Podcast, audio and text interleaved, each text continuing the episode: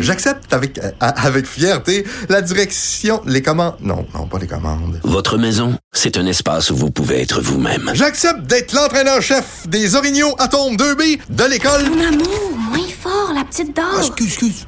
Tu parles à qui? Elle mérite d'être bien protégée. Et vous méritez d'être bien accompagné. Trouvez la protection la mieux adaptée à votre maison avec Desjardins Assurance et obtenez une soumission en quelques clics sur desjardins.com. Par la COVID-19, un résident du manoir Saint-Jérôme succombe à la maladie. Je pense que les gens, il faut qu'ils soient sensibles à ça puis qu'ils fassent un effort pour rester à la maison. J'ai appelé mon compétiteur pour l'aviser qu'il y avait un danger dans son magasin. C'est la chasse aux snowbirds. Des aînés qui reviennent de l'étranger continuent de défier l'ordre de confinement.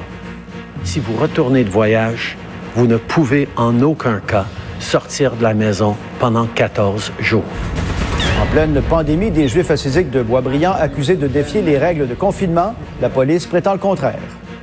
Vous voyez que les gens respectent les normes. Il n'y a personne. La ville est fantôme actuellement. On a une collaboration à 100% et ce, depuis le début. Les Américains durement éprouvés, plus de 1000 morts et le taux de chômage explose.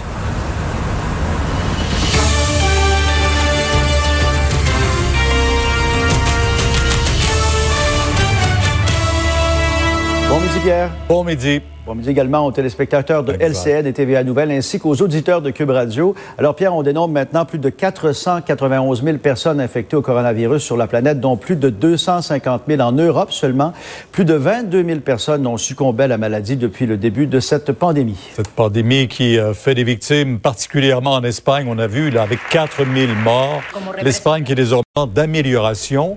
Euh, le taux d'augmentation des cas de coronavirus est légèrement en baisse en Italie, mais il est encore trop tôt pour dire que la pandémie a atteint son apogée dans ce pays. Et puis, euh, les dirigeants des pays les plus industrialisés de la planète se réunissent d'urgence via vidéoconférence aujourd'hui. Ils promettent de faire front commun contre le coronavirus. Plus de 5 milliards de dollars seront injectés dans l'économie mondiale. Et sur la scène sportive, le repêchage de la Ligue nationale de hockey qui devait avoir lieu les 26 et 27 juin à Montréal est reporté, Pierre, à une date indéterminée. Juste avant que vous poursuiviez, là, je viens de voir qu'en l'État de New York, il y a 100 morts de plus en 24 heures. On est rendu à 385 là-bas.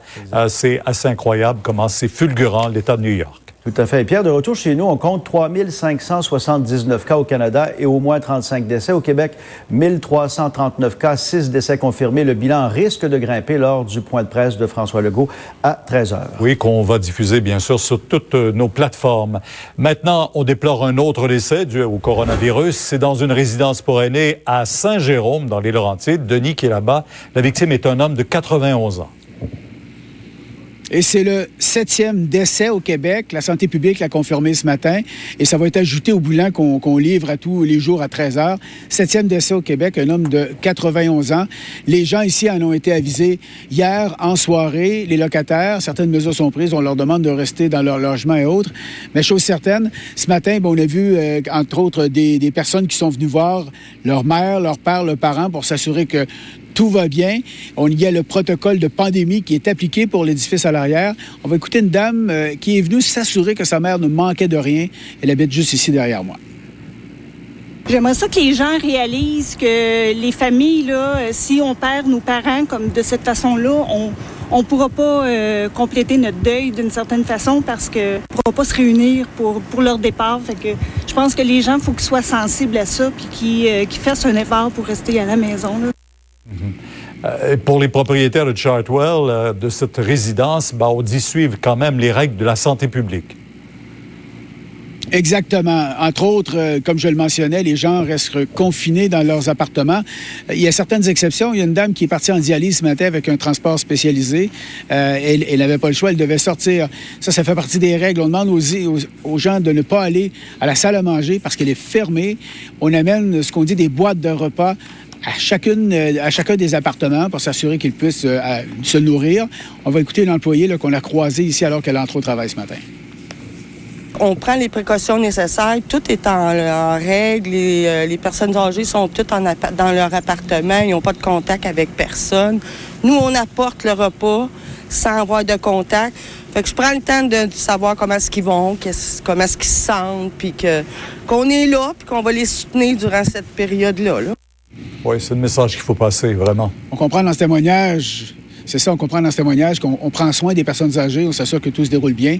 Donc, septième victime au Québec, c'est un homme de 81 ans, 91 ans ici à Saint-Jérôme. Oui, on leur souhaite bon courage à tous ces gens là, qui sont dans les résidences présentement, qui se sentent très isolés. Merci. Il y a beaucoup de snowbirds qui reviennent au pays en catastrophe alors qu'on compte près de 70 000 cas de COVID-19 chez nos voisins du Sud. Euh, ils doivent se placer en quarantaine pour une période de 14 jours. Mais Isabelle, ce n'est pas tout le monde qui respecte euh, cette consigne très sérieuse. Voilà, dans le nord du lac Saint-Jean, plus précisément à Saint-Félicien, hier après-midi, des snowbirds à bord carrément de leurs gros motorisés qui se sont pointés deux fois plutôt qu'une à l'épicerie pour tenter d'aller faire leurs provisions. Alors d'abord, ils se sont rendus euh, ici à Saint-Félicien au métro euh, Danny Boutin et les mesures sont extrêmement rigoureuses. Vous le voyez sur les images, il y a la distanciation sociale qui doit être respectée. Chaque client est soumis à un questionnaire avant d'entrer dans l'épicerie. On doit faire le lavage des mains également. Alors rapidement, ces snowbirds-là ont été repérés. Ils ont été expulsés par les employés du métro. Et ensuite, ils ont fait ni un ni deux. Je vais vous montrer juste de l'autre côté du boulevard Saint-Félicien, il y a un IGA. Ils se sont rendus là avec leur véhicule récréatif et ils ont été contraints évidemment de faire demi-tour très très très rapidement parce que leur présence là-bas a été dénoncée. J'ai pris l'initiative d'appeler mon compétiteur parce qu'on est en sécurité publique. Je crois que la sécurité de tous est importante. J'ai appelé mon compétiteur pour l'aviser qu'il y avait un danger dans son magasin qui, qui à mon avis, a, fait, a pris action immédiatement. Donc, euh, pour nous, ce qui, ce qui est prioritaire, c'est la sécurité de tous. On est une petite communauté. On tient à nous. On fait attention à nous. Il n'y a pas de compétition là-dedans.